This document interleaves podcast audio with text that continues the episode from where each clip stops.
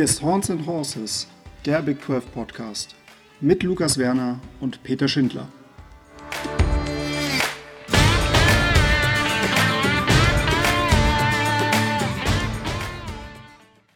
Herzlich willkommen zu einer neuen Ausgabe vom Horns and Horses Podcast. Mein Name ist Peter Schindler und wir sind in der Woche nach dem NFL Draft 2021. Es war ein sehr aufregendes Wochenende gewesen und ähm, ja, Lukas, Kellen Mond, du bist sicherlich froh, dass der nicht in Runde 1 gegangen ist. Da hast du sehr wohl recht, Peter, sehr wohl. Ähm, wirklich sehr zufrieden hätte mich nicht, also hätte mich mein Glauben an Football äh, genommen und hätte mich 20 Euro gekostet. das ist der etwas tragischere Teil. Und äh, auch wenn für dich natürlich der Landing Spot jetzt nicht das ist, was du dir unbedingt für ihn erhofft hast. True. Oder was du dir für deinen NFL-Franchise erhofft hast an, an Pick. Das ist wahr. Das ist wahr. Aber kann man jetzt leider nicht mehr ändern, ist jetzt erstmal so. Und ja. als Practice Quarterback ist ja auch, nicht verkehrt. Ja, es ist, ähm, ich, ja, es, ich hatte ja gesagt, Kyle Trask und Kellen Mond müssen es jetzt nicht unbedingt sein. Ähm, naja, egal, kann man jetzt eh nicht mehr ändern. Aber wir reden ja jetzt über gelegte Eier. Das habe ich ja schon irgendwie ähm, letzte Woche gesagt, dass äh, ich es halt lieber habe, wenn man im Grunde schon über Draft-Resultate spricht. Und wir beiden Big 12 Nerds haben uns noch einen weiteren Nerd dazu geholt, aber diesmal einen anderen Nerd, und zwar einen Draft-Nerd, und zwar nicht irgendeinen Draft-Nerd, sondern den Draft-Nerd. Philipp Forstner, hallo. Was für eine Begrüßung. Moin. Genau, Philipp, du hallo, schreibst, Philipp. du schreibst ja für Touchdown 24 und ähm, bist ja schon seit einigen Jahren aktiv, ähm, was das Scouting von Spielern angeht. Ähm, vielleicht bevor wir auch aus der Big 12 Perspektive auf den NFL Draft schauen, Ihr habt ja, also die Chicago Bears, du bist ja Chicago Bears Fan, ihr habt ja abgetradet für Justin Fields. Wie ist denn so deine Meinung dazu? Ja, die Stimmung ist ganz gut im Bears-Lager, würde ich sagen. Also äh, man hat sich in der Free Agency schon so ein bisschen damit zufrieden gegeben. Ah, Andy Dalton ist es jetzt und ein Jahr schon wieder verkorkst nach dieser ganzen Trubisky-Zeit. Äh, die Quarterback-Hölle wurde beschrieben, ne, in der deine Vikings jetzt ja auch schon irgendwie eine Zeit lang rumschlummern. Und ähm, ja, dann haben wir es in Seattle versucht mit Russell Wilson. Vergebens natürlich, weil mit welcher Begründung sollte man den Mann abgeben? Und äh, ja, dass dann Justin Fields natürlich aus den Top Ten rausfällt, ist ist ein Stück weit glücklich. Allerdings sehen wir das jedes Jahr und äh, viele Teams haben es versucht, dann vorzugehen und äh, die, Base, die, die Bears haben es letztendlich dann geschafft und äh, Justin Fields nach Chicago holt. Äh, Hoffnung ist da. Äh, was er letztendlich zeigt, werden wir dann sehen. Aber zumindest, äh, ja, ist jetzt erstmal die Quarterback-Frage wieder sehr, sehr positiv ähm, in Chicago beantwortet. Ja, das ähm, kann ich auch als Außenstehender definitiv so sagen. Also auf jeden Fall ein Upgrade zu Andy Dalton. so, viel, so viel steht mal fest.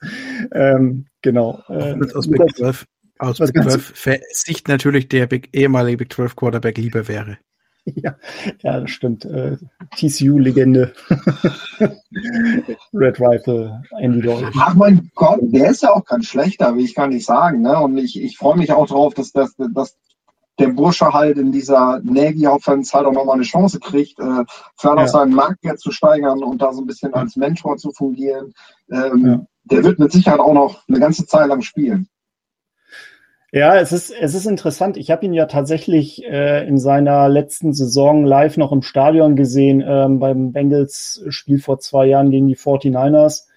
Es war halt auch schon so, ich meine, da hat es sich halt noch nicht wirklich abgezeichnet, dass sie den, den First Overall Pick bekommen würden, so, aber man hat halt auch in der Offense auch direkt gemerkt, hm, da ist halt nicht mehr, da ist halt einfach nicht mehr das Feuer drin gewesen, so, ne? Und wie du schon sagst, er ist, eigentlich ist er ein solider Quarterback. Es gibt wirklich bei weitem echt schlechtere Quarterbacks, so, aber was ich halt eigentlich so in den letzten Jahren bei den Bears gesehen habe, ist, deren Defense ist halt über jeden Zweifel erhaben, weitestgehend. Ne? Gut, über Secondary können wir uns dieses Jahr vielleicht auch ein bisschen streiten, aber äh, wenn du so Mitch Trubisky da so siehst, denkst du dir so, boah, eigentlich hat er da doch einige Waffen da in der Offense. Und wenn da das Talent noch mal ein Stück weiter wäre, dann hätte man sich gedacht, mein Gott, dann wäre man halt auch nicht irgendwie von irgendwelchen Kicks in der Playoff abhängig gewesen. Man, man hat ja letztes Jahr auch die Playoffs erreicht. Also ich glaube, da geht auch tendenziell echt mehr bei den Bears. Und ich meine, Justin Fields, dass der halt so weit runtergegangen ist, das hätte ich mir jetzt so vor paar, paar Wochen, Monaten halt nicht, äh, das hätte ich nicht geglaubt so. Und ähm, da muss man sagen, also für mich persönlich, wenn ich das so sehe, kann man den Bears wirklich nur gratulieren. Also ich finde schon allein die Story ganz cool, ähm, weil die Vikings ja immer so ein bisschen das Problem mit den Bears haben. Also was die Lions für die Bears sind, also so eine Art Angstgegner, gegen den man, selbst wenn sie schwächer sind, sich immer schwer tut. Das sind ja, ja. die Bears für die Vikings so ein Stück weit. Ne? Und ja, ja. jetzt quasi noch den Quarterback an elf bekommen haben, wenn man liest, dass man sich so ein bisschen zurückgelehnt hat und viel zu, zu sich fallen lassen wollte, ähm, ist natürlich eine interessante Story für die nächsten Jahre, sag ich mal, die wieder, wieder schön Stoff für weitere ähm, Rivalitäten in dieser doch einfach genialen Division ja auch bringen. Und vielleicht haben wir ja alle Glück, und Rogers ist bald nicht mehr im Norden. Ja. Dann haben wir erstmal alle was zu machen. Das stimmt, das stimmt. Das ist, das ist wohl wahr. Genau. Äh, aber Lukas, die Seahawks, die hatten jetzt nicht wirklich viele Draft-Picks gehabt, ne? Aber ja. vielleicht sagst du noch mal so zwei Sätze, wie, wie siehst du denn den Seahawks-Draft 2021? Man hat aus den Möglichkeiten was mit rausgenommen. Also vielleicht nicht mehr so schlecht, wenn die Seahawks nicht so viele Picks haben, können sie nur ihre Needs äh, wirklich auch bedienen und picken nicht noch 300 Spieler außen rum. Allerdings natürlich der Pick in Runde 4 gefällt mir natürlich persönlich ähm, überhaupt nicht und ich möchte jetzt schon 15 Pass Interference in der nächsten Saison voraussehen. Die Statusline sieht natürlich gut aus mit seinen Sieb, also wir reden von Trey Brown, ein äh, Oklahoma Cornerback. Ähm, mit nur 37 Prozent der Pässe, die auf ihn geworfen sind, angekommen. Allerdings ähm, sehr viele, sehr, mit sehr viel frühen Kontakt, die im College nicht gepfiffen worden sind. Die NFL wird es ein bisschen anders auslegen. Und deshalb bleibe ich gespannt, aber im Großen und Ganzen bin ich, bin ich zufrieden, auch wenn ich ja schon angekündigt habe, jetzt auf der Suche nach einem anderen Franchise zu sein. Aber es ist relativ schwierig, nochmal sein Herz neu zu vergeben, glaube ich. Also ich verstehe nicht, warum es äh, Menschen gibt, die gefühlt tag, also jährlich das, das Fanlager wechseln können. Ähm, tue ich mir persönlich zu schwer. Wie, ja. wie siehst du die den Vikings Draft, Peter? Ja, gut, also wie gesagt, über Kellen Mond haben wir jetzt, glaube ich, schon genug gesprochen. für, einen, für einen Backup-Quarterback aus der SEC muss man nicht wirklich mehr darüber verlieren. Genau, genau, das ist wahr. Äh, nee, aber klar, also aus Vikings Perspektive, er soll sich natürlich beweisen. Es ist ja jetzt, das wäre jetzt auch wirklich unfair, ihn jetzt nur wegen seiner, wegen seiner Herkunft äh, aus dem College irgendwie komplett zu, zu ähm, in die Tonne zu schmeißen. Mein, ich hätte ihn nicht gepickt, auch nicht an dieser Stelle. Was den Vikings Draft generell angeht, also wir hatten halt sehr, sehr viele Picks gehabt und das ist halt so, da fragt man sich bei dem einen oder anderen Spieler natürlich, hm, warum jetzt gerade an der Stelle? Ähm, aber weitestgehend, also die erste Runde haben sie ganz gut gestaltet. Ne? Sie haben Downtrade gemacht, Christian Darisor geholt, äh, einen Spieler, den man hätte auch durchaus an 14 ziehen können. Ähm, haben sie dann an 23 geholt, haben sie dann noch ein paar Picks eingesackt und das ist halt bei, bei dieser Franchise eigentlich immer so, so eine Strategie, immer wirklich irgendwie Mid-to-Late-Round-Picks einsammeln und dann äh, gucken, was man dann rausbekommt.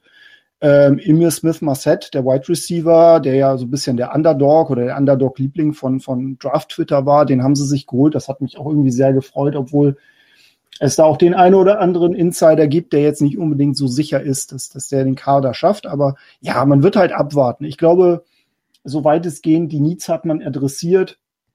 Ähm, ich habe gestern noch den, den Podcast von den ähm, Kollegen von, äh, äh also den Vikings, den deutschen Vikings Podcast gehört und da gehe ich aber weitestgehend d'accord. Also auch wenn man gut gedraftet hat oder ganz ordentlich gedraftet hat, ein Championship-Window sind, sind die Vikings halt aktuell nicht. Ich glaube, da muss man halt auch so ein bisschen auf die Post-Cousins-Zeit einfach noch ein bisschen warten und mal gucken. Vielleicht, äh, vielleicht gibt es eine Steigerung. Und natürlich auch die Post-Rogers-Zeit. Ja, ja, genau, genau. Die könnte jetzt ja anbrechen und dann reicht vielleicht auch die die, die aktuelle Zeit.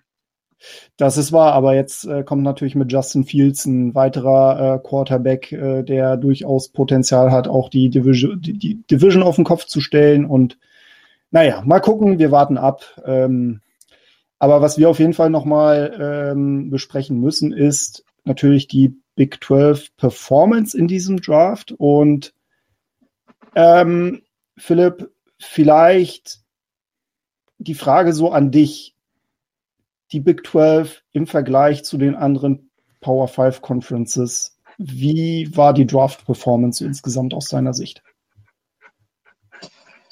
Ja, das war natürlich dürftig. Also in der ersten Runde ähm, die einzige Power 5 Conference mit keinem Draft-Pick. Das hat natürlich Seltenheitswert, äh, ist, ist aber eindeutig ein, ein Malus, die man, die man dieser Conference zusetzen muss und mhm. der auch, denke ich, beim Recruiting äh, zumindest den anderen kleineren Colleges der anderen Power 5 Conferences, nehmen wir mal, nehmen wir mal Teams wie South Carolina, Tennessee oder so aus der SEC, ähm, schon in die Karten spielen könnte, wenn es darum geht, äh, ob sich ein Spieler für eines der größeren äh, Colleges in der Big 12 entscheidet oder für eben ein durchschnittlich bis unterdurchschnittliches SEC-Team. Ähm, gut, ich könnte jetzt natürlich böse frotzeln und sagen, äh, gut, die Sooners können nicht jedes Jahr einen First Overall Quarterback stellen, das machen sie vielleicht nächstes Jahr wieder. Ähm, also ich glaube, an denen liegt's nicht. Äh, ich würde auch, auch wenn ähm, es schon ein paar Jahre her ist, dass Texas äh, einen First-Round-Pick gestellt hat, würde ich sie auch doch ein Stück weit rausnehmen wollen. Aber der Rest der Conference hat einfach nicht mehr das Kaliber, äh, dass du sagen kannst, äh, hier, hier sind die großen Talente, die das Upside liefern, dass du in der ersten Runde dafür gehen möchtest, weil das Potenzial eben so, so besonders ist. Ich meine, in Runde zwei und drei werden auch Starter gedraftet der Teams. Aber in Runde eins möchtest du das besondere Talent. Und äh, das war dieses Jahr unterm Strich auch einfach nicht dabei. Ja, ja. Ja, absolut richtig. Wie überraschend war es für dich dann trotzdem, dass sie eben komplett ohne äh, First-Round-Pick raus sind? Und ich meine, das war die erste Conference seit, ich meine, dem 2000ern, dass die, das eine Power 5 Conference eben keinen First-Rounder hatte. Ja, also ein Stück weit hatte man ja noch gehofft, dass äh, Trevor Merrick äh, reinrutscht als einziger Safety. Er ist dann letztendlich nicht mal der erste Safety gewesen, der gedraftet mhm. wurde. Mhm.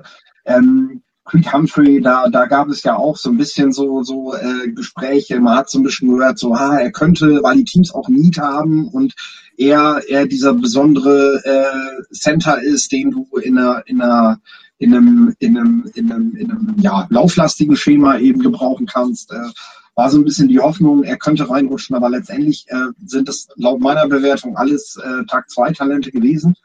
Ähm, und so ist es dann zum Schluss ja auch gekommen. Also äh, ja. hat es mich letztendlich ja. nicht überrascht, dass es so passiert okay. ist.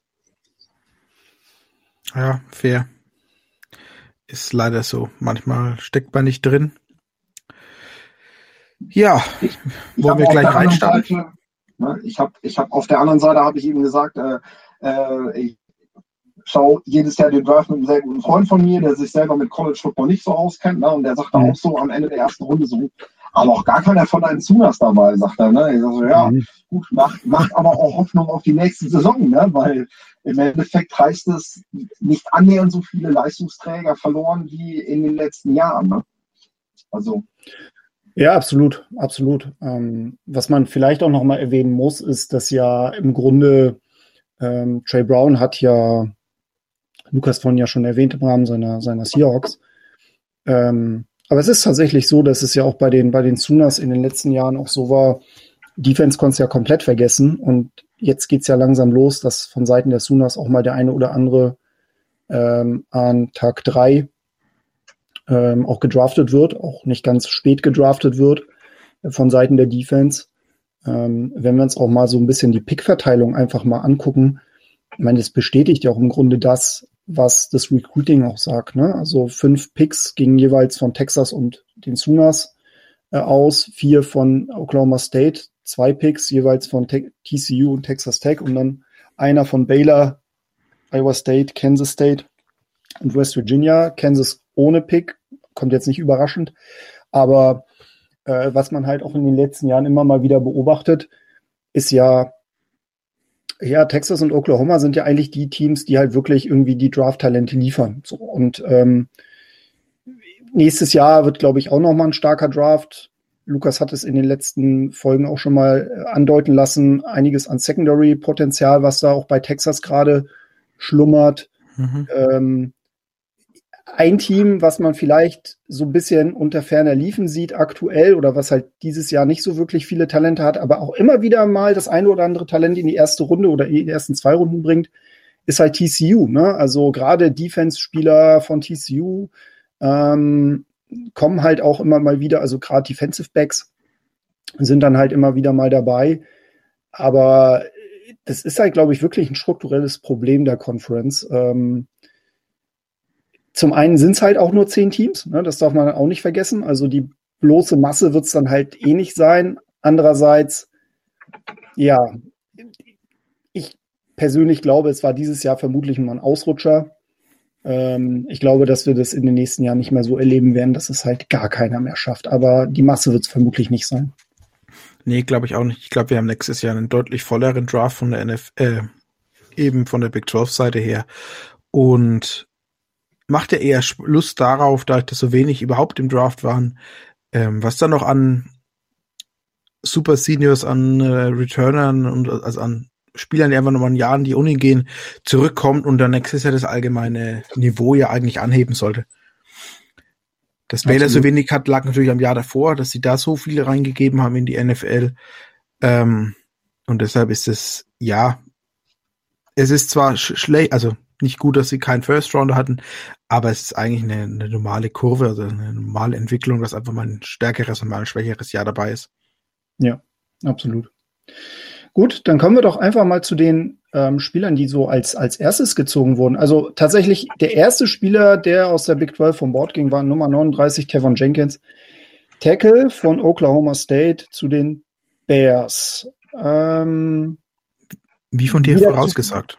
Ja, also tatsächlich. Ich hatte ihn tatsächlich aber auch ein bisschen, ein bisschen Runde, eher ja. gehabt, irgendwie in Runde, Ende Runde 1. Aber äh, Philipp, zu den Bears. Was sagst du denn zu Tevon Jenkins? Was sagst du über den Pick? Also die Bears hatten ihn scheinbar auch höher, wie du sagst. Also ähm, Ryan Pace macht ja wie die meisten GMs nach jeder, nach jeder Runde, nach jedem Tag eine Pressekonferenz, setzt sich dann im Schweiße seines Angesichts nach den Taten, die er vollbracht hat, hin und erzählt, was, was er sich dabei gedacht hat, was los gewesen ist, äh, weil er ja trotz weniger Picks dann in Runde zwei auch einfach mal wieder vorgetradet ist, obwohl es eigentlich sinnvoll gewesen wäre, jetzt einfach mal ein paar Picks zu sammeln, äh, hat er sich gedacht, nein, Tevin Jenkins ist noch da. Für mich eindeutig ein First-Round-Talent. Hätte er auch an 20 gemacht, hat er gesagt, wenn er, wenn er, wenn er, wenn er nicht vorgetradet hätte, äh, wäre wär das einer seiner Kandidaten gewesen. Also Peter, Chapeau, da warst du wirklich nah dran bei ihm. Ähm, und äh, als der halt einfach dann nach den ersten Picks in Runde zwei noch da gewesen ist, da ist er schwach geworden. Und ähm, mhm. ich muss sagen, selber ist er nicht gut weggekommen bei mir. Und äh, mhm. ich hoffe einfach mal, dass ich da daneben liege, was mir bei Offensive Tackles relativ selten passiert. Also auf anderen Positionen, äh, nobody's perfect und äh, jeder hat so seine Steckenpferde. Aber die Tackle liegen mir eigentlich ganz gut und ich bin tatsächlich so weit gegangen, dass ich den Jenkins mit seiner, mit seiner doch schwächenden Beinarbeit eher, eher eine Guard-Zukunft zugeschrieben hätte. Mhm. Ähm, allerdings muss ich auch sagen, dass ich ein Fan der, der leichtfüßigeren Tackle bin. Also weniger dieser, dieser berühmten Wuchenbrummen, der, der mhm. Big Mauler, die, äh, die äh, ja in Teils der also Vergangenheit angehören. Nun haben die Bears aber im Draft gezeigt, dass sie äh, auch mit dem Tackle, den sie aus Missouri geholt haben, äh, eindeutig ähm, Masse aufbauen wollen in ihrer Offensive Line, was auch zum neuen Offensive Line Coach, der seit einem Jahr jetzt da ist, äh, passt. Juan Castillo hat in den Offensive Lines, in denen er bisher gearbeitet hat, immer viel Wert darauf gelegt, ordentliche Brocken zu haben. Und ich wäre auch so weit zu sagen, wenn der Mitchell Schwartz noch ein bisschen länger Free Agent bleibt und sein Preis immer weiter runtergeht, dann, ähm, dann dürfte der allmählich auch trotz angeschlagenem Salary Cap bei den Bears äh, auf der Liste stehen. Ja, vor allem vor allem Anblick, dass sie eben ja ihren eigentlichen Left Tackle jetzt entlassen haben. Was mich ja wundert. Äh, und ich hätte jetzt eigentlich Jenkins auf die, auf die rechte Seite geschoben und ich verstehe jetzt, also jetzt scheint er ja als Left Tackle eingeplant zu sein. Ja, man glaubt das tatsächlich. Also es wundert mich tatsächlich auch, vor allem, weil ich Jenkins wenig auf der linken Seite spielen sehen habe. Ähm, und ich eben auch denke, auch, ne, da dann einfach den Wechsel zu machen, äh, zumal er da auf der linken Seite auch nicht unbedingt gut ausgesehen hat. Ähm, es, es spricht wohl einmal eher für Pace und Nagy sind wohl doch nicht so kurzfristig im Sattel äh, bei den Bears, wie man das vielleicht vor ein paar Wochen noch für möglich gehalten hat. Denn diese Entlastung spricht eindeutig dafür, dass mhm. man langfristig plant. Ähm, mhm. Und Fazino hat, hat einfach unter dem neuen Schema längst nicht mehr die Leistung gebracht, die er vorher gebracht hat. Äh, sein Problem ist einfach, dass er zwar ein, ein guter Pass-Protector ist, der eben wirklich sehr, sehr beweglich ist, sehr, sehr, aber gegen den Lauf, also im Run-Blocking halt überhaupt nichts nach vorne bewegt. Und ähm, das, das ging so weit, dass es eben auch den, den, den Guards und Centern in seiner Reihe auf seiner Seite halt auch echt schon geschadet hat. Ähm, mhm. Beziehungsweise du auch über diese Seite kaum noch laufen konntest. In der Regel lief alles immer über Right Guard, Right Tackle und ähm, das, ja, das hat halt nicht mehr geholfen. Und letztendlich hast du dann irgendwann, hast du die Dicke, guckst dir dann nicht mehr länger an und sagst, Charles, Entschuldigung, ähm, du bist ein siebten Runden-Pick, der bei uns fast 100 Starts hatte, was überragend ist für einen siebten Runden-Pick. Aber mhm. äh, jetzt, jetzt müssen wir mal weiter in die Zukunft schauen und du musst dir ein neues Team suchen. Mhm. Ja. Ja, interessant. Also es bleibt interessant zu sehen, wie sich Tevon Jenkins ähm, dann auch in dieser Bears Offense in seinem Rookie-Jahr dann schlagen wird. Ähm, der nächste Spieler, über den wir vielleicht noch mal zwei Worte verlieren müssten, ist ähm, der Nummer 43 Pick, Trevor Merrick, Safety von äh, TCU, der zu den Las Vegas Raiders ähm, gepickt wurde. Und da muss man das muss man den Raiders ja wirklich lassen. Das war ja wirklich absoluter Value-Pick gewesen, weil ja Trevor Merrick ja doch von dem einen oder anderen ähm, Experten auch in Runde 1 gesehen wurde. Ähm, die Raiders haben sich ja in Runde 1 ja so ein bisschen zu, zum Lacher der, der ganzen Draft-Szene gemacht, äh, mit Alex Leatherwood äh, an, an, Position 16, glaube ich. Ähm, dann aber mit Trevor Merrick natürlich diesen Value-Pick gezogen. Ähm, wie, seht, wie seht ihr das? Also ähm, passt das zu den Raiders? Ja, Value Pick, ich, ich sehe ja, es ist aus meiner Sicht ein First Rounder, ähm, zumindest ein später First Rounder, aber man musste ja trotzdem nach oben drehen. Also man hat ja trotzdem ja. noch einen Viertrunden-Pick extra aufbringen äh, müssen für ihn. Ja. Und deshalb, äh, ja, Value, weil man hat ihn erst Mitte zweiter Runde gezogen, aber er hat trotzdem noch einen zusätzlichen Viert, äh, Rundenpick äh, gekostet. Ähm, wie gesagt, ich bin verwundert, dass er wirklich jetzt als, als dritter Cornerback von, von, von Bord gegangen ist. Ähm, muss man jetzt sehen, wie sich das weiterentwickelt. Ähm, ziemlich, ich freue mich für ihn und ich denke, da kommt eine ganz gute Situation. Ich glaube, wir haben vor zwei Jahren ja schon mal einen jungen Safety gedraftet. Das ist ja allgemein noch ein relativ junges Team, das eben ja einen sehr hohen Wert auf ähm, gute Charaktere und gute Menschen setzt. Ähm, passt auf jeden Fall sehr gut rein. Also das sehe ich tatsächlich an der Stelle auch so. Merrick äh, ist, ist dahin gefallen, äh, auch wenn die Raiders dann in, in, in letzter Instanz vorgetradet haben. Das spricht ja einfach dafür, dass sie ihn wesentlich höher eingeschätzt haben und einfach gedacht haben, ja. so wie wir es gerade bei den Bears auch hatten, wenn der Spieler wirklich so weit fällt, dann können wir jetzt nicht noch länger warten, dann müssen wir jetzt dahin, weil ein First-Round-Talent in der zweiten Runde draften ist einfach, ja, das ist einfach ein Geschenk und dafür kannst du auch vortraden. Und im Zusammenspiel mhm. mit Jonathan Abram, der halt so wirklich so dieser, dieser, dieser klassische Strong Safety ist, dieser Abräumer nahe der Line of Scrimmage, der dahin geht, wo es weh tut. Und Trevor Morrick ist jetzt der Spieler, der hinten übers Feld fliegt, der Playmaker, der mit einer sehr hohen Reichweite spielen kann. Ähm, Im Zusammenspiel kann ich mir das tatsächlich sehr gut vorstellen, weil Jonathan Abram wesentlich seltener tief verteidigen muss. Ähm, mhm. Und mhm. Merrick gar nicht nah an der Line of Scrimmage spielen muss, weil, mhm. weil da bereits solche Spieler wie Jonathan Abram oder auch Middle Linebacker Nick Kwiatkowski, der halt auch eher so ein hard-hitting Linebacker ist, ähm, die räumen da schon gut ab, wenn es dagegen den Lauf geht, äh, sodass der, der doch eher für seine gute Passverteidigung bekannte Merrick dann eben auch seine Freiheiten in der tiefen Passverteidigung kriegt. Ne? So ein bisschen vergleichbar, wenn ich jetzt bei den Bears bleibe, mit dem Jahr Adrian Amos und Eddie Jackson damals. Äh, da war es auch mhm. so ähnlich. Könnte ich mir vorstellen, dass das in so eine spaßige Richtung geht. Sehr, sehr cool. Oder mit, ja, auch ja, gut, ist immer, es geht auch fast, fast ein bisschen in die Richtung vom guten alten Earl Thomas, äh, Cam Chancellor von der, von den Spielweisen her. Genau, genau. Ähm, genau, gehen wir zum nächsten Pick. Und an Nummer 51 hat das Washington Football Team den Texas Offensive Tackle Samuel Cosme gedraftet. Ähm, wie erwartet, er ist nicht in der ersten Runde gezogen, sondern ist eher, ja, wie gesagt, Mitte, Ende zweiter Runde gegangen. Soll jetzt wohl weiter auf Left Tackle bleiben, allerdings mit wahrscheinlich einem Jahr erstmal als Backup äh, Swing Tackle mäßig und eben dann in Zukunft auf Left Tackle übernehmen. Äh, relativ interessanter Spot. Man setzt natürlich hier auch ein bisschen auf die Zukunft. Man nimmt jetzt dieses Jahr einen neuen äh, Offensive Tackle und dann kann man nächstes Jahr entspannt sich einen neuen Quarterback suchen, würde ich sagen. Wie seht ihr das? Ja, also gehe ich mit, gehe ich mit. Ähm, der Pick an sich gefällt mir ganz gut. Ähm, wahrscheinlich auch eher so der langfristigere Plan. Ähm, Wäre jetzt auch tatsächlich mein Tipp gewesen, dass es halt auch dann, ähm, dass man dann halt im Grunde nochmal schaut, was geht dann vielleicht nächstes Jahr in Richtung Quarterback.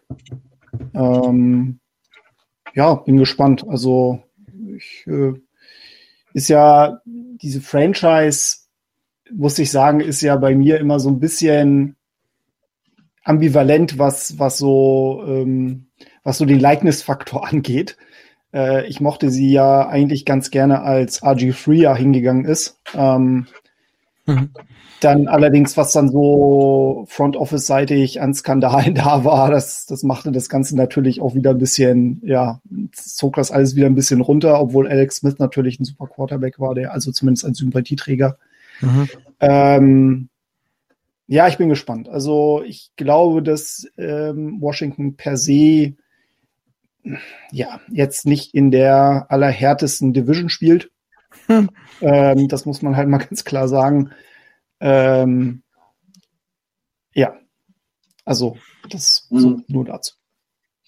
Also was Dan Snyder, der ist ja wirklich so eine Art Mini-Trump, dann, wenn man das liest. Also die haben, um, um ganz kurz Eigenwerbung zu machen, die haben in der Touchdown 24 haben wir jetzt an einigen Monaten die Schattengeschichten drin.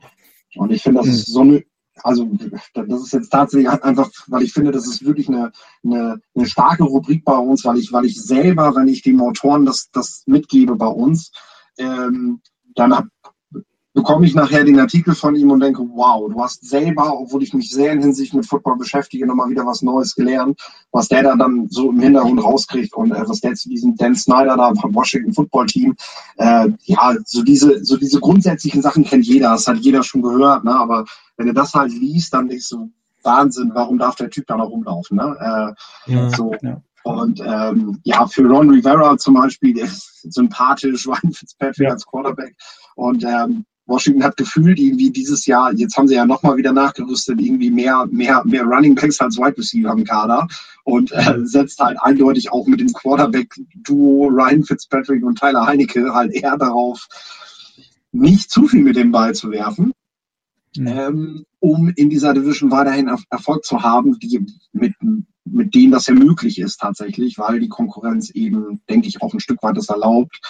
Und äh, wenn du jetzt einen, einen vorwiegenden ähm, Run-Blocking-Tackle für die linke Seite holst und Garen Christian halt da erstmal da erstmal rausnimmst, äh, dann ist das sicherlich ein Vorteil, zumal Sam Cosme halt auch den Vorteil hat, der sich wirklich noch entwickeln kann. Gerade im Unterkörper, Beinarbeit sein Thema auch, äh, wenn der das gut hinkriegt, gerade in den Trainings gegen Chase Young und so weiter spielt, und sich da einfach gegen eine enorme Konkurrenz behaupten muss, äh, äh, also gegen, gegen harte Matchups bereits im Training, behaupten muss, dann kann der Bursche da eigentlich nur dran reifen und äh, ja, eventuell wirklich ein, ein richtig, richtig guter Start in Left Tackle werden.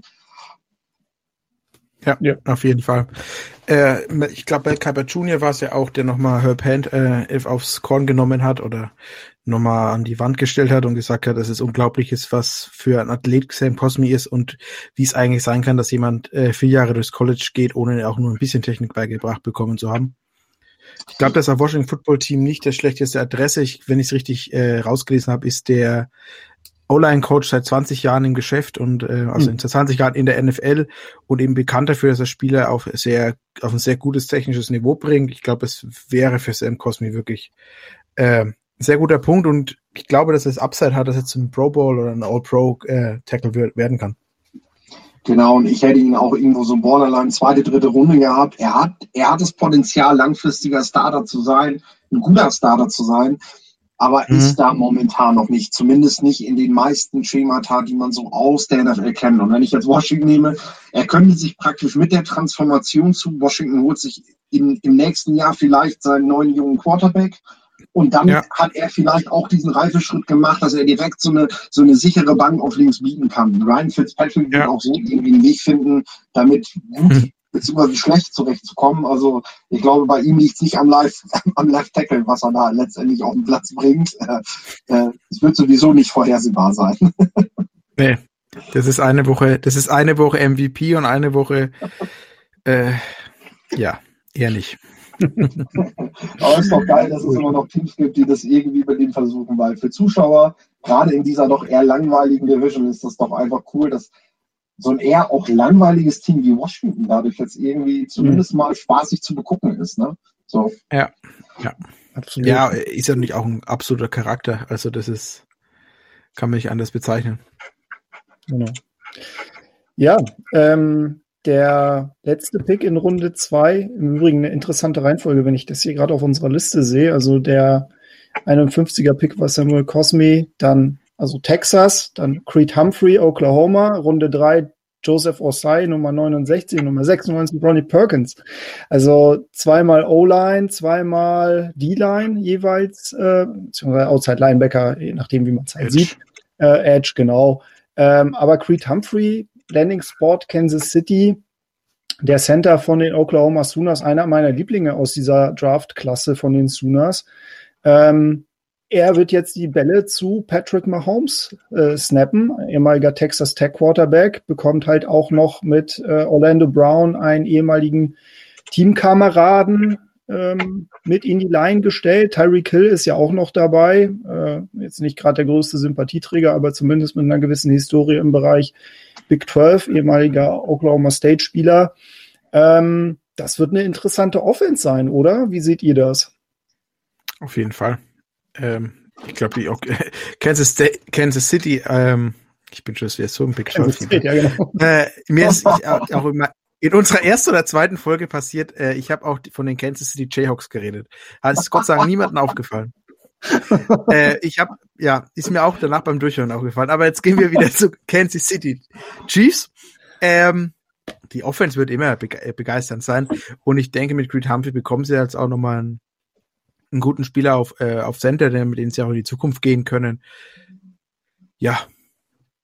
Sehe ich auch so. Humphrey, äh, ganz sicherer Spieler, nicht umsonst äh, langjähriger Starter bei den Sunas unter, unter vielen wirklich erstklassigen Quarterbacks gewesen. Ähm, die Kansas City Chiefs sind vor ein paar Monaten so, so, so gebeutelt worden, äh, so zerstört worden dafür, dass mhm. sie eine schlechte Offensive Line haben. Dann auch noch äh, Fischer und Schwartz beide abgeben. Und wenn wir uns jetzt die Offensive Line angucken, dann, dann, dann muss man sich ja schon die Frage stellen, ob Creed Humphrey überhaupt vom ersten Tag an starten wird in dieser Offensive mhm. Line. Also mhm. das ist ja echt, echt krass, wie schnell die eine Generalüberholung gemacht haben. Ne? Also ich habe ja. schon gesagt, ich glaube, Russell Wilson wird mit, den, mit seinen Verantwortlichen bei den Seahawks nochmal reden müssen, weil er denen aufzeigen muss, ah, guck mal, so macht man das, wenn man seinen Franchise-Quarterback beschützen möchte. Das geht also doch in einer Offseason. Äh, das, ist, das ist echt stark. Und ich denke, am meisten profitieren würde in dieser Offense Clyde edwards leer davon. Der, der, der einfach einen Typen braucht, der ihm durch die Mitte auch mal ein bisschen was aufreißt, weil er halt doch den ersten Kontakt auf den ersten Schritten scheuen sollte, um halt auf die Drehzahl zu kommen. Und äh, der, der kann nur davon profitieren, dass äh, ein Creed Humphrey da jetzt im Zentrum ein Stück, was auf, ein Stück weit was aufreißt für ihn. Ja. Richtig. Genau. Ich hatte es ja schon erwähnt, Runde 3 dann. Ähm, Joseph Osai und Ronnie Perkins, die beiden Edge-Spieler, die wir auch in unserer Preview zusammen mit Jan Wegwert im Grunde auch quasi nach und nach besprochen hatten. Ähm, Lukas, was hältst du von dem Landing-Spot Bengals bei Osai? Äh, ganz gut. Ähm, kann jetzt erstmal so eine Art ähm, also er muss nicht Fulltime Starter sein, kann aber eben seine seine Packages bekommen, in denen er dann wirklich, äh, wie ich es auch schon in der Preview gesagt habe, Osai muss einfach noch ähm, Pass Rush mehr beibringen. Ich glaube, deshalb, deshalb hätte ich ja auch für, bei ihm plädiert für ein weiteres Jahr eben am College, um einfach noch ein weiteres Jahr Edge überhaupt zu spielen. Äh, wenn man überlegt, dass er ja noch unter 2019 äh, noch als Mittellinebacker gespielt hat und dann eben erst auf Edge gerutscht ist in der Chris Ash Defense. Deshalb glaube ich, dass jetzt ähm, witzigerweise ja in der umgekehrten Reihenfolge, wie sie Jan pro, äh, pro, äh, ja. vorausgesagt hat. Ähm, Jan hat ja gedacht, dass Perkins eben aufgrund seines höheren Floors, aber vielleicht niedrigeren Ceilings vorgeht. Ähm, ganz guter Landing-Spot für ihn, denke ich.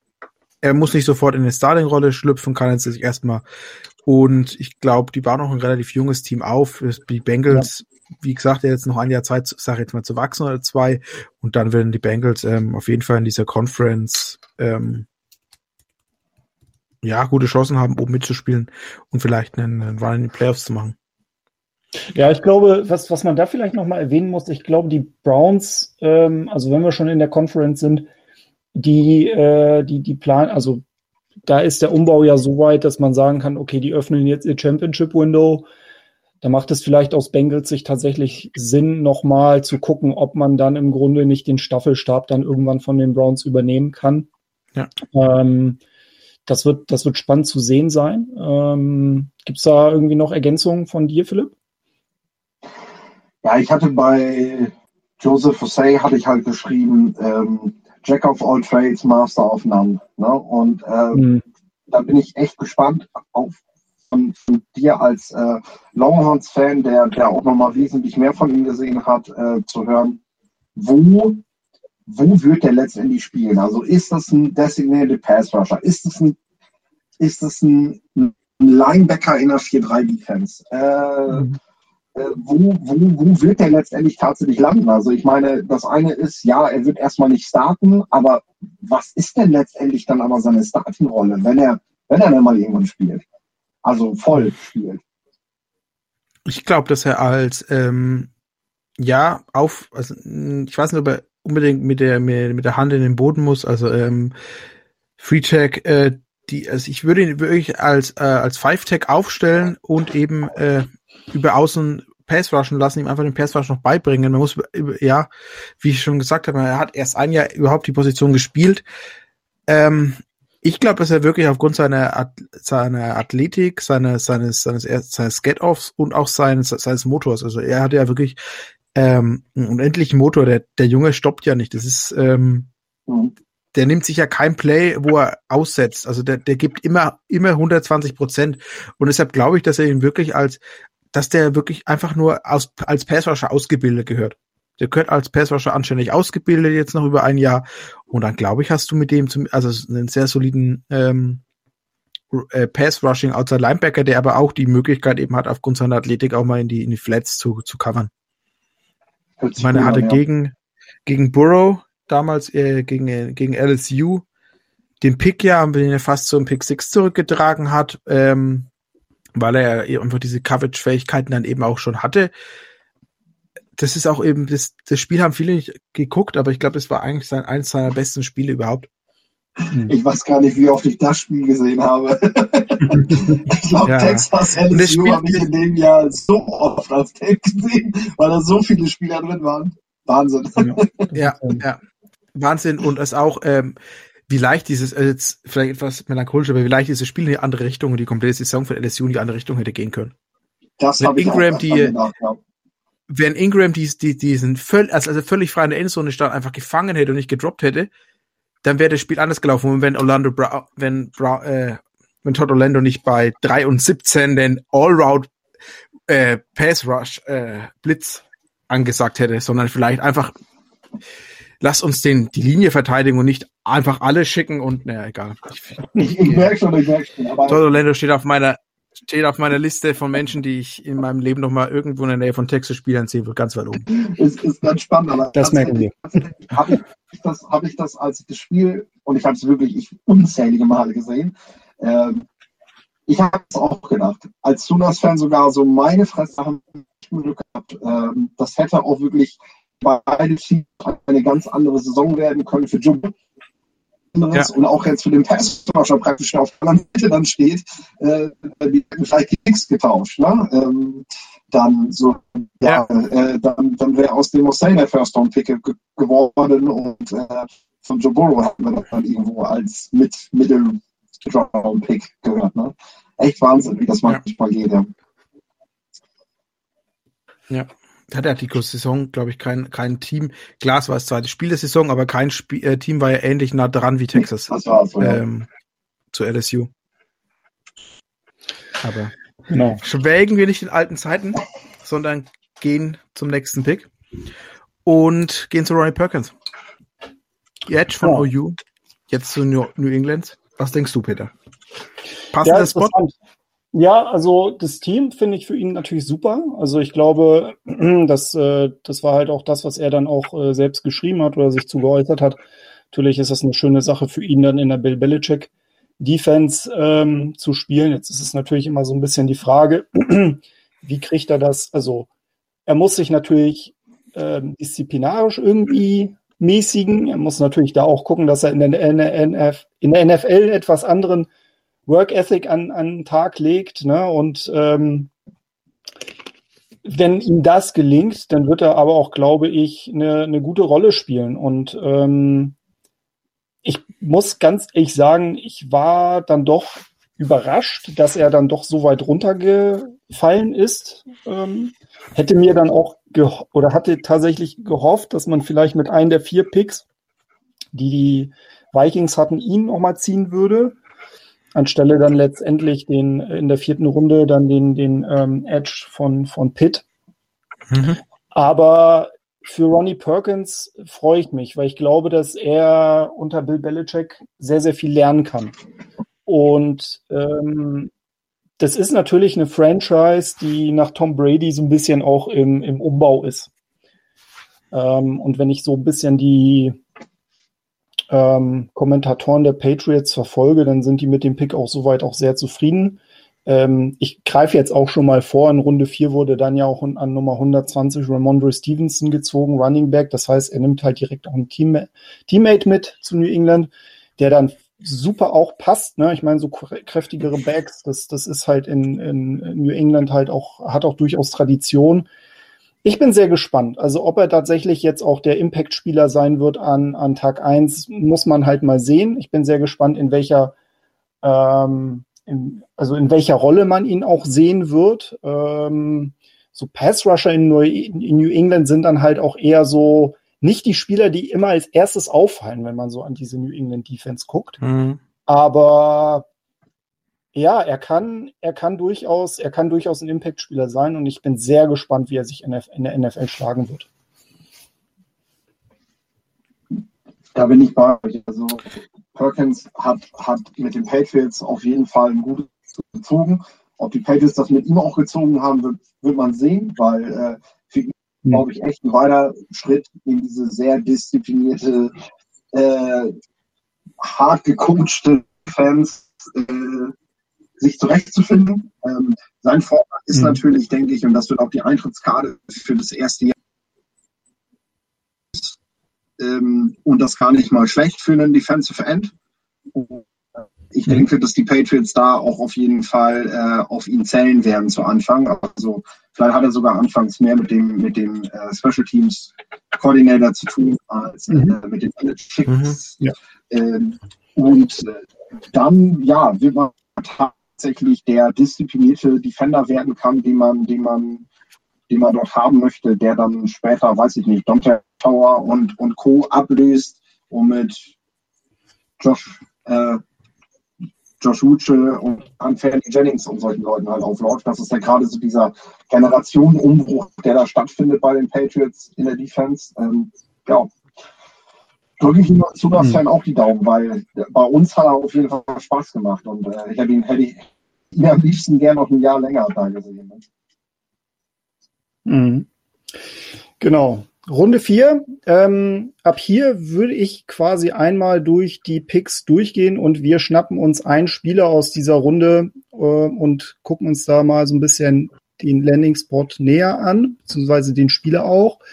Also Nummer 119, Kennen Wangu, ähm, Running Back von Iowa State, der zu den Vikings gegangen ist. Äh, jetzt hatte ich schon erwähnt, Nummer 120, Ramondre Stevenson, Running Back OU zu New England. Nummer 123, Zach McPherson, Cornerback Texas Tech zu den Eagles. Nummer 126 Chuba Hubbard, Running Back, Oklahoma State zu den Panthers. Nummer 131 Tylen Wallace, Wide Receiver, Oklahoma State zu den Ravens. Und Nummer 137 Trey Brown, Cornerback, Oklahoma State zu den Seahawks.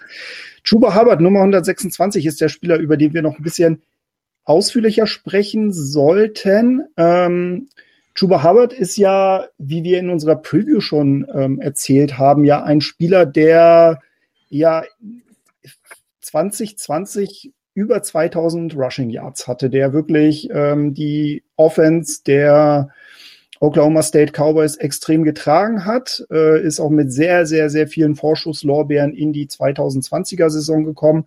Mhm. Das hat alles nicht so hingehauen. Ähm, das heißt, sein Draftstock hat schon einiges gelitten. Jetzt wurde er zu den Carolina Panthers gezogen, die ja mit Christian McCaffrey einen Running Back haben, der ja schon einer der besseren Running Backs im Lande ist, würde ich jetzt mal sagen. Also er wird quasi eine neue Rolle bekommen. Ähm, Philipp, was, was kannst du zu diesem Pick sagen? Ja, das ist wirklich krass, was der, was der Mann einen, für einen Fall genommen hat, nachdem er über 2000 Jahre drauf ist. Ich meine, wenn wir so wollen, er ist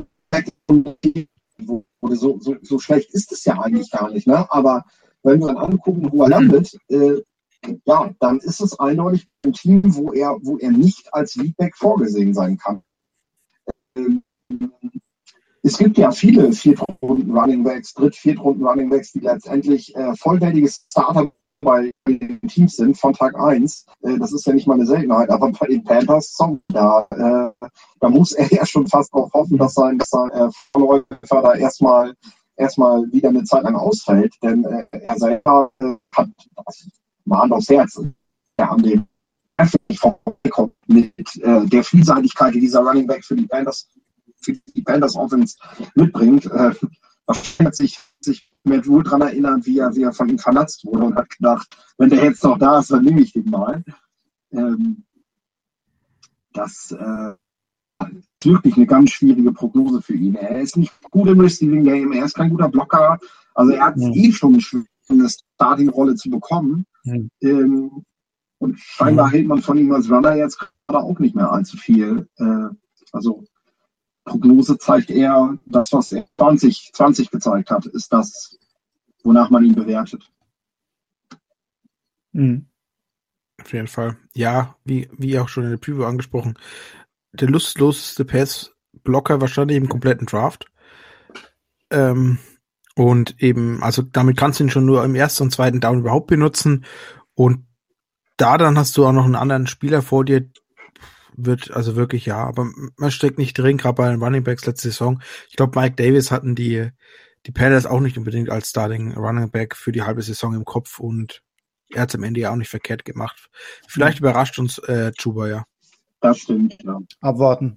Das stimmt. Ja. Aber wenn ich jetzt, wenn ich für eins entscheiden müsste, tendiere ich eher dazu, dass, dass der in einem Jahr, dass wir in einem guten Jahr nicht mehr als äh, dass er da eine tragende Rolle bekommt in einer NFL-Offense. Ja, ja, ja. Wahrscheinlich ist es auf jeden Fall. Hm. hm. Ja.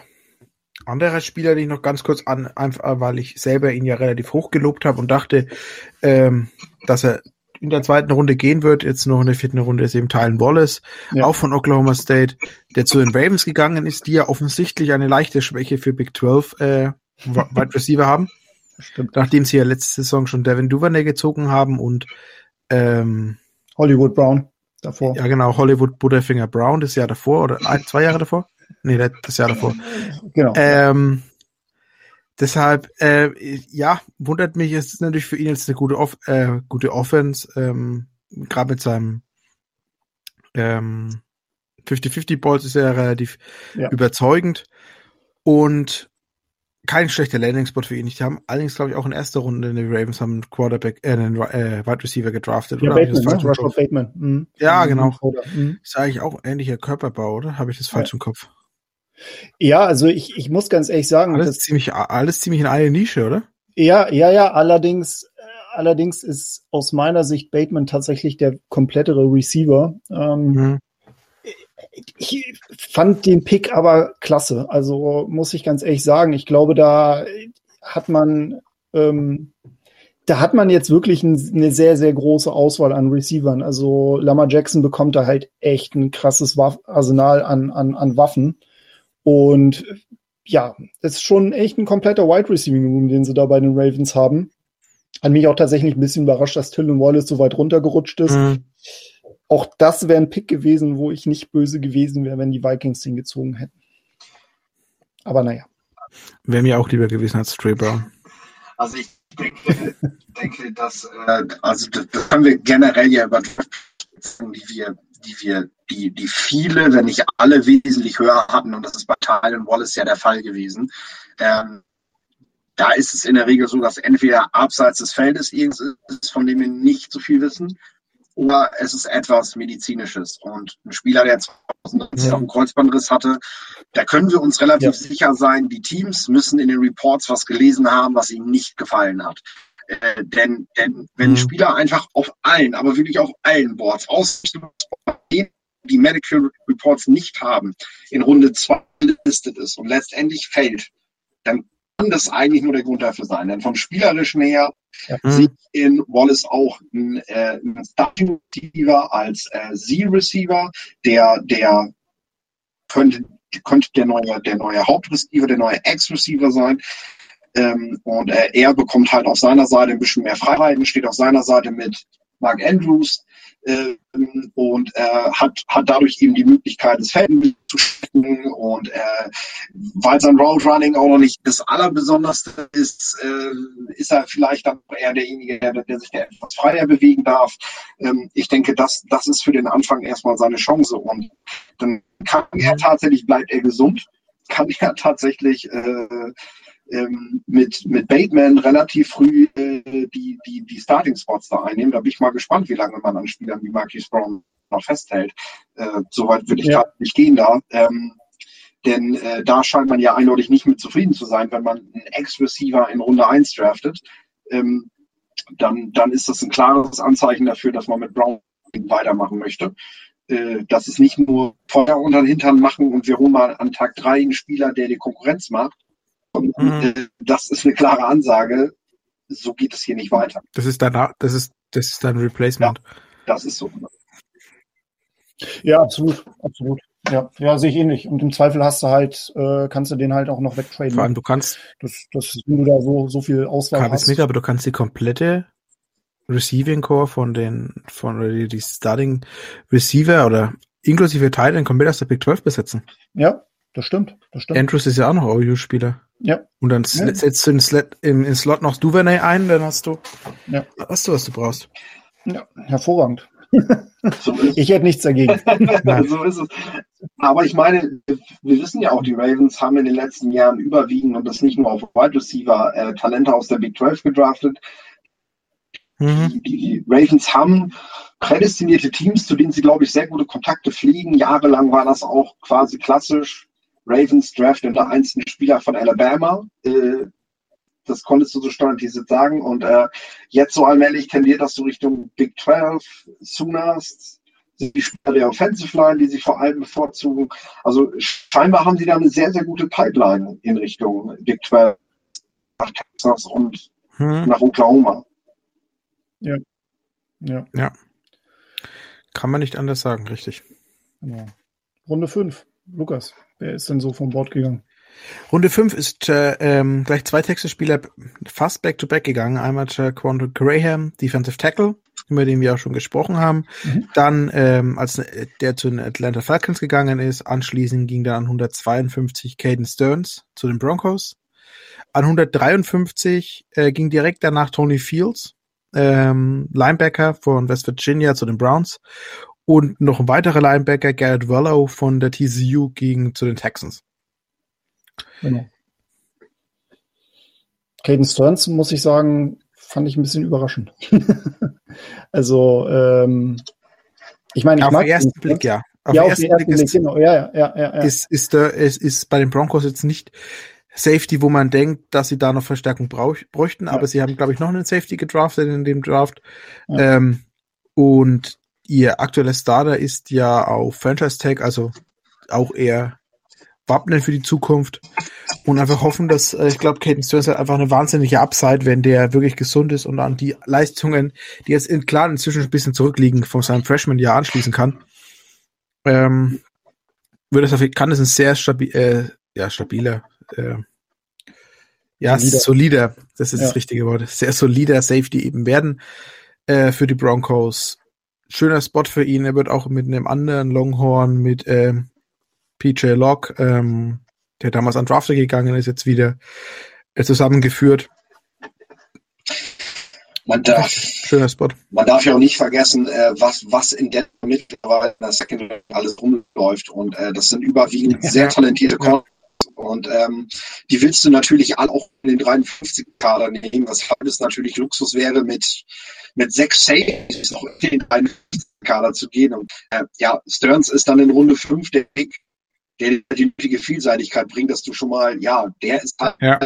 ein, wenn er dann nur ein Backup ist, äh, der schon mal den Job ab, dass du, dass du äh, noch ein Backup mehr nehmen musst in deinen Kader, ne? So. Das ich nee, also deckt auf jeden Fall zwei, zwei Safety, zwei Safety Spots auf jeden Fall ab. Der, der, der Strong Safety der an der Line jetzt eher nicht so sein, sein Pass, äh, Pass sei schon sein, ähm, Running-Stopping-Game ist jetzt nicht so das Beste. Aufgrund seiner, seiner Tatsache, dass er immer, man hat immer das Gefühl, er läuft in den Tackle rein und kurz vorher belegt er sich, oh, ich möchte mich nicht verletzen und stoppt dann ab. Ähm, das ist ja eher nicht so die Stärke von ihm, aber ich glaube, dass er eben gerade ähm, diese Nickel-Rolle, also der und auch eben diese diese Deep Deep Safety, der hinten über allem schwebt, eben der sehr sehr gut abdecken kann. Und man darf nicht ja. vergessen in einem, also in, einem, in, einem, in einem Staff mit Vic Fangio und äh, Donatel ja. Also, also ja. Ein besseres Zuhause kannst du für ein Development äh, Defensive Back eigentlich nicht finden, weil äh, die beiden, die beiden können ja. exzellent, das haben die über ihre ganze Karriere schon immer bewiesen, mit, äh, mit Mid-Round Draft Picks, mit Spielern, mit Potenzial können die richtig gut arbeiten und aus denen massig was rausholen, was dann aufploppt und denkst so, wow, wo kommt der denn jetzt auch mal nach zwei Jahren her äh, vom Roster? Ne? Ähm, könnte schlechter laufen. Ich habe mir, Auf jeden Fall. Ich habe mir jetzt ja. mal, ich habe mir jetzt mal hier die Secondary angeguckt. Also die Namen sind schon echt krass. Also wenn sie ja noch Patrick Sotan äh, mhm. gedraftet, ja in der ersten ja. Runde. Äh, gut, der Pick war insofern ein bisschen umstritten, als dass sie sich natürlich auch Justin Fields hätten holen können. Wie das ganz gut, dass aber, sie das nicht gemacht haben. das ich Völlig sofort, uneingenommen. Völlig uneingenommen. Ich finde das sehr nett, dafür, dass die Broncos uns den Defensive Coordinator weggeholt haben. Äh, finde ich das echt freundlich von denen, dass sie uns dafür den Quarterback gelassen ja. haben. Das ist, das ist ein fairer Deal. Geben und nehmen. Geben und nehmen. So ist es. Mhm. Äh, der Name Kyle Fuller sollte dir ja auch irgendwie bekannt vorkommen. ähm, der ja jetzt auch mittlerweile bei den Broncos spielt. Ähm, aber es ist schon, schon interessant. Also das muss man schon sagen. Also ich bin, ich bin sehr, sehr gespannt, was, ähm, was dieses Team so, so bringen wird in der, in der kommenden Saison. Und wer weiß, vielleicht wird sich dort auch ein Aaron Rodgers irgendwie rumtummeln. Hm. Genau. Gehen wir doch mal weiter in Runde 6 und ähm, dort gab es zwei Spieler, die gezogen wurden. An Nummer 201 Rodarius Williams, Cornerback Oklahoma State zu den Giants und an Nummer 218 der einzige Quarterback Samuel Ellinger von den Texas Longhorns zu den Colts. Ähm, was ich halt krass finde, äh, Lukas, ne, wir hatten ja quasi überlegt, wen wollen wir uns in der Preview näher anschauen? Brandon Eagles oder Sam Ellinger? Mhm. Ähm, krass, ne? Also ich, ich, ich weiß nicht, ich hätte jetzt nicht drauf gewettet, dass, dass Ellinger quasi so geht und Eagles halt undrafted. Ich hätte vielleicht sogar gesagt andersrum.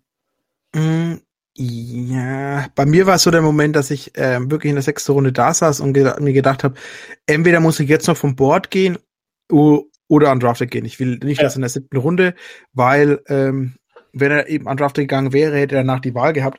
Und im Nachhinein betrachtet, das hatte ich gar nicht so vorher am, im Blickfeld, aber ist natürlich auch Cindy Coles einer der idealen oder einer der besten Landing-Spots überhaupt für ihn, die hätten passieren können. Du hast mit Frank Reich einen Quarterback, äh, Flüsterer, sag ich mal, der ihn, denke ich, äh, gut weiterentwickeln kann. Und natürlich dann ist es so, äh, die Streak an Westlag Quarterbacks, die Vans den äh, Starting-Spot kosten, könnte natürlich weitergehen, nachdem Nick Foles ihn ja damals nach seiner Verletzung vertreten hat, der von derselben Highschool wie Sam Ellinger kommt. Mhm. Wäre natürlich das und natürlich auch, wenn man dann noch deinen, deinen ehemaligen Oklahoma Quarterback mit reinzieht, dann wäre es der dritte ähm, gebürtige Texaner in Folge der Rams aufgrund seiner Verletzungshistorie ähm, und seiner Verletzungsanfälligkeit den Starting-Spot abnimmt. und als anderer Backup in diesem Team ist ja nur noch der ehemalige Washington, glaube ich, oder? Quarterback. Ja. Jetzt komme ich nicht auf den Namen. Jacob Eason. Der von George. Jacob, Jacob Eason, genau. Ja, ja, ja, Jacob Eason noch da. Ähm, und da ist Sam Ellinger, glaube ich, vom, vom Spielstil schon ähnlicher wie Vance, der dann vielleicht leichter in die Offense integrierbar ist. Ja. Ähm, und natürlich, wenn du ihn einfach nur, was er ja schon ähm, letztes Jahr gemacht hat, ähm, Frank Reich, dass er ja damals den, dass er zu, zu den Backup-Quarterback schon reingebracht hat, eben gerade in klaren Rushing-Situationen, also wie wir es äh, eben gesagt haben, ähm, aus Sam Ellinger ein 18-Wheeler-Package zu machen, wo er erstmal nur läuft und gerade in der, in der Red Zone eben zum Einsatz kommt, um dort mit seinen Füßen nochmal ein zusätzliches Element reinzubringen, denke ich, ist auch hier, ähm, du kannst so zwei Klappen, äh, zwei Fliegen mit einer Klappe schlagen. Du nimmst Wentz die Verletzungsanfälligkeit, wenn du ihn mal rausnehmen kannst und kannst mit Sam Ellinger jemand reinspeisen, der eine Zukunft, äh, zu, äh, zusätzliche Dimension gibt. Meine These ist ja, äh, du kannst Carsten Wentz alles nehmen, aber nicht seine Verletzungsanfälligkeit. Ja. Sag jetzt einfach mal so. Also, das, wenn man sich das mal vorstellt, ne, ich meine, dieser Pick zeigt eindeutig, dass Sam Ellinger näher dran ist an einem Einsatz oder wirklich an relevanten Snaps in der NFL, als manch Oklahoma-Fan das irgendwie wahrhaben möchte. Ja. Weil es halt einfach, also ich sehe es genauso, ne? Ich meine, wir hatten es halt auch, wir hatten es halt auch diskutiert, ne? Es ist vielleicht so eine Art Taysom Hill im Grunde, ne? Da haben mhm. wir auch so ein bisschen die Situation überlegt, ob er vielleicht nicht zu den Saints geht. Und die haben sich dann ja wiederum für Ian Book entschieden in Runde fünf, glaube ich. Mhm. genau. Und ähm, ja, ich bin, bin gespannt. Also ich würde ihn tatsächlich echt gerne mal sehen und ganz ehrlich, also ich wünsche es Carson Wentz nicht. Ne? Also ich möchte, dass der fit bleibt. Ich möchte, dass er auch meine Saison komplett durchspielt. Ähm, aber die Realität ist halt, dass man sich da definitiv nicht sicher sein kann. Und Jacob Eason ist jetzt, ja, okay. Ne? Also gegen den musst du dich natürlich auch erstmal als Rookie durchsetzen. Aber das ist jetzt kein Name, vor dem, glaube ich, Sam, Sam, Ellinger, Sam Ellinger irgendwie Angst haben muss. Nee, denke ich eben auch nicht. Ich halte, äh, du, du sollst als vernünftiger GM jedes Jahr einen Quarterback draften. Das haben die Colts gemacht, das hat Ballard getan und äh, dieser Quarterback ist einfach ein Gewinn für den Lockerroom. Ne? So. Und selbst wenn der als sechs Runden Pick am Ende, ich meine, ja, ich finde dieses Szenario auch toll, weil ich selbst als Sunas-Fan ist ein wirklich sympathischer Quarterback. Das kann man, glaube ich, so unterschreiben. Er ist ein sympathischer Teamplayer, ein Anführer für das Team gewesen jahrelang und äh, dem, dem das jetzt auch zu gönnen, dass er nochmal Snaps bei den Profis gerne, gerne. Ähm, Du kannst den für die Scout-Teams bringen während des Trainings, äh, wenn du dich auf den Gegner vorbereiten willst, weil er halt eine gewisse Mobilität mitbringt, aber eben auch nicht besonders, weil er einen gewissen Arm hat, auch nicht besonders. Aber ich sag mal, um eben mal als als äh, Scout-Team zu testen, äh, wo wo müssen wir uns doch vorbereiten für das nächste Spiel, um die Defense so ein bisschen einzugrooven, ist er auf jeden Fall schon mal ein guter guter Quarterback, obwohl ich ihn jetzt nicht als Punching Ball abtun möchte, Gott bewahre. Ähm, ich denke wirklich, dass man ihn einfach gedraftet hat und nicht, weil, weil dieses gute Sozialverhalten bringt, weil der setzt sich als dritte mhm. Mann, äh, setzt er sich auch in den Quarterback-Room, ein paar Tipps, weil er sich auch ein Spiel gut lesen kann, weil er, weil er was in der Birne hat, äh, kann, kann auf jeden Fall noch was dazu beitragen, was da sitzt und, und nicht zieht nicht während des Gesprächs seine Schuhe aus und legt die Füße darauf, weil ihn das sowieso nicht mehr juckt. Ne? Das ist halt, äh, ich mhm. denke, die, die Colts haben da auf jeden Fall einen netten Typen mit in den Raum gesetzt und äh, ja, wenn er letztendlich eher als zukünftiger QB-Coach aufgeht, dann ist das auch eine nette Sache. Ne? So. Ich bin gespannt. Das war, war die Sache eben, was ja schon einige gesagt haben, dass ähm, schon während des Drafts als einige Teams, dass Sam Ellinger ein sehr guter Coach werden wird. Ähm, natürlich nicht das, was du unbedingt im Draft-Prozess hören willst, dass du ein sehr guter Coach werden wirst. Ähm, willst im Draft-Prozess eigentlich schon hören, dass dir wird ein Starting Quarterback. Aber ich glaube, das ist auch mit, mit Frank Reich ist er vielleicht auch nicht beim falschen, bei der falschen Vorbildfunktion oder beim falschen Vorbild. Nee, und der wird natürlich jetzt nicht der Mentor von Jacob Eason. Also das wird natürlich ein paar Jahre dauern, aber äh, wer weiß, was die, was die Calls an ihm noch ja, aber, werden, ne? Ja, aber das ist ja auch die, die Karriere, die im Grunde ein, ein, ähm, Colt McCoy gemacht hat, der im Grunde auch ein äh, ja, spielender Quarterback-Coach ist. Genau, genau. Übertrieben gesagt, ja. Und das, vielleicht ist das wirklich kein, kein unrealistisches Szenario für Sam. Und ich meine, Josh McCown ist dieses Jahr sogar bei den Texans Head Coach irgendwie in der Diskussion gewesen. Ich meine, das ist vielleicht noch ein bisschen hoch für so einen jungen, mhm. jungen Mann, der gerade Quarterback gespielt hat, ne? aber das zeigt ja schon, in welche Richtung das für Josh McCown in Zukunft geht. Ne? Und er war ja nie ein besonderer ja. Quarterback. Meist, meist sind ja. das ja auch die besseren. Coaches. Äh, Matt Nagy hat, hat, äh, hat, nie Welt gespielt ähm, als Quarterback. Ich denke, mhm. gerade die guten Coaches haben relativ schnell das äh, Wort in der Hand gehabt und äh, hatten Zeit zum Tape schauen. Ne? Ja absolut. Gut, Runde 7 gab es nochmal vier Spieler. White Hubert, Defensive End, Kansas State, zu den Bengals. Nummer 236 Jack Anderson, ein Guard von Texas Tech zu den Bills. Nummer 240 William Bradley King, Linebacker Baylor zum Washington Football Team. Und der letzte Big 12 Spieler, der gedraftet wurde, ist die Nummer 245 Trey Norwood Cornerback, die B von den Oklahoma Sooners zu den Pittsburgh Steelers. Ich weiß nicht, gibt es da noch in Runde 7 einen Spieler, über den ihr was sagen möchtet? Oder Von meiner Seite ehrlicherweise nicht. Okay.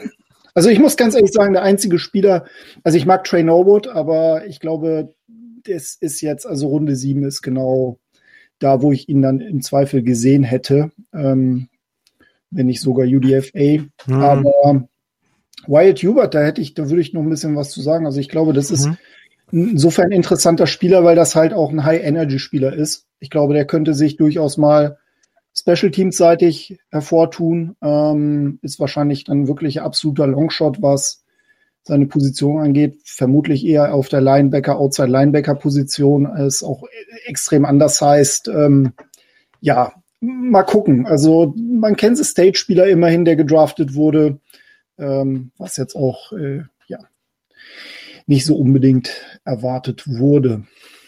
Aber, und das muss man dann ganz klar sagen, Lukas, ähm, in der Liste der UDFAs sind ja schon einige Spieler dabei, wo wir gesagt hätten, wow, die hätten wir schon durchaus irgendwie ja, in einer ja. höheren Runde gesehen, ne? Auf jeden Fall, also von den Spielern, die wir jetzt wirklich besprochen haben, sind es ja sogar vier, wenn ich mich jetzt gerade nicht verzähle, oder fünf, die wir eigentlich zumindest äh, gedacht haben, dass sie Borderline sechste, siebte runtergehen werden. Ja. Ist etwas überraschend, äh, bei manchen verständlich, bei manchen eher nicht. Also bei einem überhaupt nicht. Der hat aber, ich glaube ich, alle hatten den deutlich höher. Mhm. Ähm, ja. Und zwar Darius davon, Washington. Äh, Darius Washington, Safeties von TCU, den wir ja damals auch mit Jan besprochen haben und eigentlich so äh, alle drei ziemlich Konsensus ähm, vom Tape her das spaßigste oder das interessanteste Tape von allen im Draft ja. oder von. Und eigentlich dann ja aufgrund seiner körperlichen Umstände vielleicht dann irgendwo vierte, fünfte, dritte, vierte, fünfte Runde geschoben hätten, aber es dann wirklich an Drafter gegangen ist und dann auch wieder zu den Big 12 liebenden äh, Ravens, ähm, war dann trotzdem überraschend. Ja. Hätte ich so nicht erwartet. nee. Ja, gerne. Ich gerne wollte gerade einwerfen, wir haben da ein neues Team gefunden. Weil du dich ja gefragt hast, wo du, wo du, wo du demnächst hingehen kannst, wenn es die Seahawks nicht mehr sind. Also wenn die Ravens so Big 12 freundlich, freundlich waren, dann äh, kannst du dir ja. das ja nochmal angucken, ob ja. das nicht was für dich ist. sie hätten auch noch, sie hätten auch noch den, den, den Texas Safety äh, Elliott. Ja. Ja, es wäre vielleicht wirklich keine schlechte Überlegung. Ich meine, man kann es ja mal versuchen, weil es ja auch eine andere Conference ist. Man, man, kann ja mal ein bisschen warm damit werden, ohne gleich die Seahawks fallen zu lassen, weil so oft spielen sie ja nicht gegeneinander. Das ist ja schon mal schon mal ein Vorteil. Nee, vielleicht. Nee. Das ist schon mal gut, wenn man die, wenn man die andere Conference ja. geht. das denke ich auch. Das ist schon mal schon mal Pflichtvoraussetzung, wenn man irgendwo was werden möchte. Washington, Washington äh, ist ist, ist halt der klassische äh, fällt durchs Gitter. Ne? Also der, der Typ scheint einfach für das, was die NFL an, an Schema, an Raster ansetzen für, für einen Safety oder für generell einen, Spieler für die NFL, scheint der einfach da durchzufallen mit äh, fünf, sagt ne? ähm, so äh, hat, hat dann eben auch trotz seiner doch eher Leichtigkeit dann nicht so überragend abgeliefert bei bei den Pro Days, was die Common-Werte angeht, ja, und schwuppdiwupp bist du dann eben ganz schnell hinten rübergefallen. Ne? Und äh, wir haben aber ja in der Vergangenheit gesehen, dass die Teams sich da eigentlich nie einen Gefallen mitgetan haben, solche Spieler einfach durchfallen zu lassen. Gerade auf so einer so einer Position wie einem Safety ist halt ist halt äh, ja eine gewisse Qualität auch äh, äh, schon schon vonnöten. Und äh, da haben wir doch immer wieder Spieler er erlebt, die gefallen sind im Draft und letztendlich die zahlen lassen. Also Stevens, Adarius Washington, äh, wenn man sich anguckt, wer da so vor ihm sich tummelt, der hat eine Chance in der in den Trainingscamps bereits auf sich aufmerksam zu machen. Hm. Auf jeden ja. Fall. Also äh, vielleicht noch dazu Adrian Ely, ne? Offensive Tackle, Right Tackle von den von den Sooners ist ja ist ja auch zu den Ravens.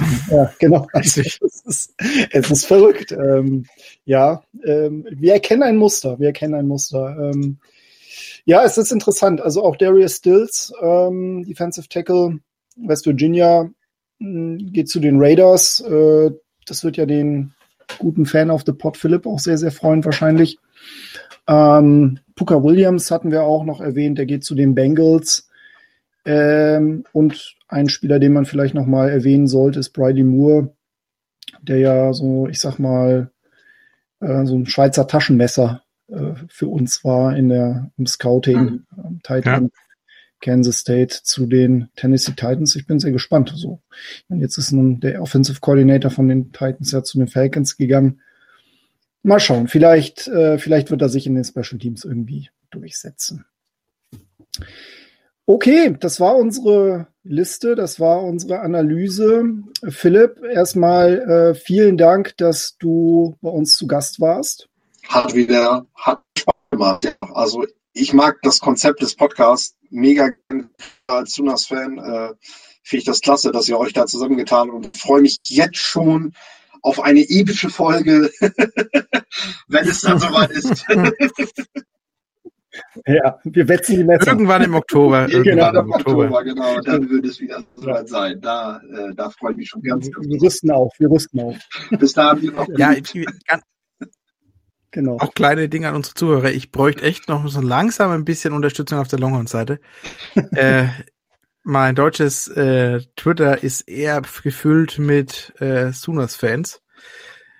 Ihr zwei, dann habe ich noch äh, Luca und noch andere. Es ist wirklich, ich bräuchte wirklich ein bisschen Unterstützung hier langsam. Ja, ihr müsst doch mal was gewinnen, ne? Das äh, ist dann halt einfach so. Ich wollte gerade sagen, spielt doch drum, dann, dann habt ihr wieder noch ein paar, paar Fans mehr hier in Deutschland, ja. Hm. ja. ja. Ja, wir müssen genau. mehr gewinnen, habt ihr. Ja, das ist aber auch so, aber dafür haben wir jetzt auch den, den, den Change gemacht. Zumindest habt ihr, habt ihr schon mal genauso viele Draftpicks gehabt wie die, wie die Sonas. Ja, genau. Immerhin. Immerhin. Ja.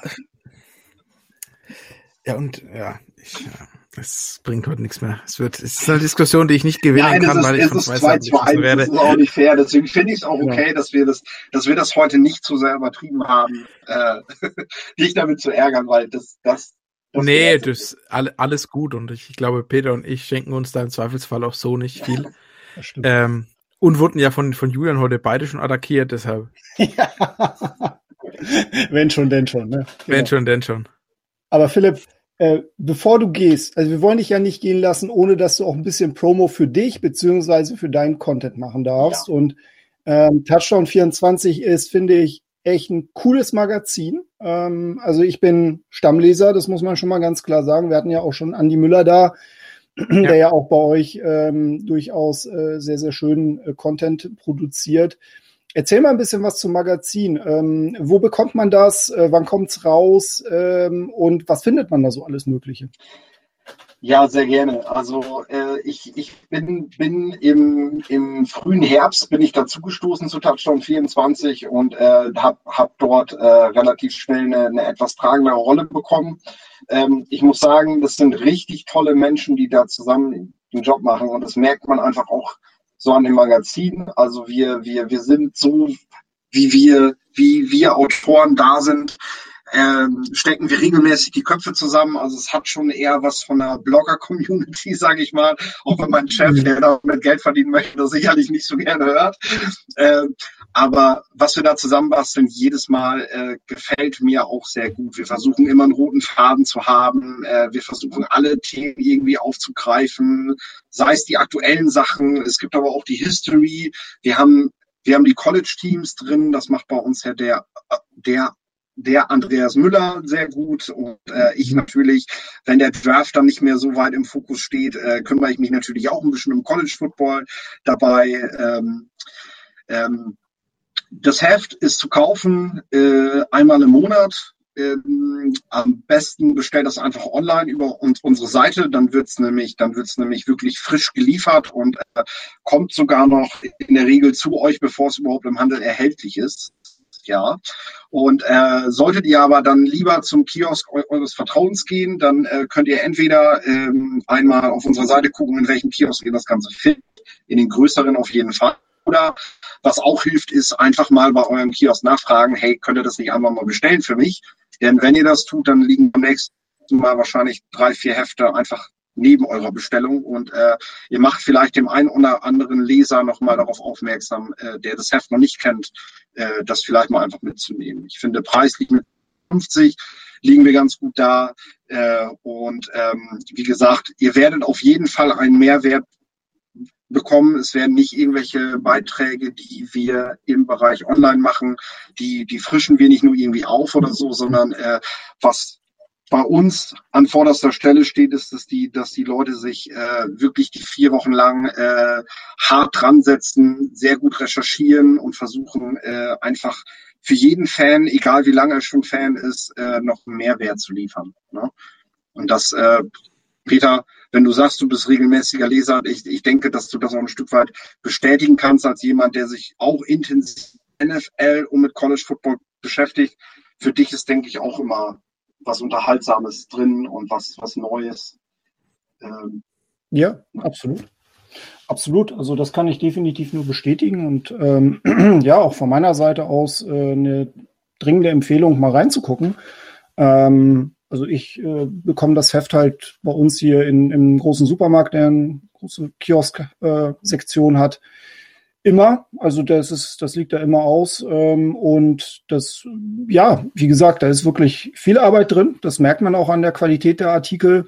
Sehr, sehr smarte Leute, die dran arbeiten. Und was mich persönlich extrem freut, ist, dass halt sich halt der, der Football-Journalismus in Deutschland jetzt auch ein Stück weit auch ähm, professionalisiert. Ne? Also mhm. ich meine, Philipp, das wirst du definitiv bestätigen können. Du bist ja im Grunde ähm, als Blogger groß geworden, was, was das Thema angeht. Ähm, und das ist, finde ich, eine sehr positive Entwicklung, ähm, dass es halt natürlich neben ran NFL, ran College die, die breite Masse natürlich auch ansprechen und noch eine absolute Daseinsberechtigung haben, auch Medien gibt, die die Themen NFL, College auch nochmal in der Tiefe durchdringen und uns, ich nenne den Begriff jetzt mal Fachchinesisch, mit dem Fachchinesisch uns auch beglücken. Ähm, das finde ich eine, eine sehr, sehr tolle Entwicklung. Das sehe ich auch so. Es gibt auf jeden Fall die, die, die Sparte, von der sich, von der sich manche Mainstream-Medien äh, versuchen fernzuhalten. Ähm, und ähm, wenn mir, als ich 2015 angefangen habe zu bloggen, damals irgendwann jemand gesagt hätte, so, ähm, du kannst als Sozialarbeiter, kannst du mal, kannst du mal deine Stelle so peu à peu halbieren, ne, weil du, weil du im Bereich Football ja. da eine gute Mark mit verdienen kannst, sage ich mal. Äh, ja. Ich gedacht, ja, ja, hallo Witz, ne? Hier in Deutschland garantiert ja. nicht. Äh, da kann ich nur sagen, auch mit meinem Draft Sonderheft, was äh, jetzt ja dann so langsam ausläuft, jetzt wo der Draft rum ist. Äh, es lohnt sich hartnäckig mit den Projekten, wo man einfach Leidenschaft zeigt, dran zu bleiben. Das, das wird letztendlich honoriert. So ich den Podcast von euch beiden halt eben auch. Es klingt zwar nach einer echt, echt sehr, sehr kleinen, kleinstufigen Sparte, aber ihr beiden habt da halt so viel dahinter stecken, ähm, dass die Leute das auf kurz oder lang merken werden, ne? was, was, was da tatsächlich los mhm. ist bei euch beiden. Danke. Vielen Dank, vielen Dank. Ja, ja wir hoffen natürlich, dass ähm, auch die Zuhörer äh, das Wort spreaden, nicht nur Touchdown 24. Im Übrigen, Link zu Touchdown 24 findet ihr natürlich in den Show Notes. Auch zu dem Podcast. Ähm, es ist freut uns sehr, dass immer mal wieder neue Bewertungen bei Apple Podcasts mit dazukommen. Erzählt es euren Freunden, ähm, diejenigen, die vielleicht noch nicht so viel von College Football wissen, ähm, die können auch natürlich gerne mal reinhören. Und vor allem, was halt ganz wichtig ist, äh, schreibt uns gerne über Twitter. Ähm, das, ihr seid herzlich willkommen. Ihr könnt gerne Feedback dalassen. Sachen, die euch vielleicht gefallen, die euch nicht gefallen. Wenn ihr Themenwünsche habt, äußert sie. Wir nehmen es gerne auf. Ähm, wir werden jetzt sukzessive in der Off-Season mal noch ein paar Sachen mit reinbringen, die vielleicht noch ein bisschen historischen Hintergrund haben, dass vielleicht diejenigen, die sich mit der Big 12 noch nicht so richtig auskennen, auch noch mal ein bisschen Wissen abzapfen können. Und äh, es wird auch nicht mehr allzu lange dauern, ehe wir auch in die Team-Previews für die kommende Saison reingehen werden. An dieser Stelle nochmal vielen Dank und ähm, ja, hört gerne in der nächsten Woche wieder rein. Macht's gut, bis dann. Ciao, ciao. Hooker.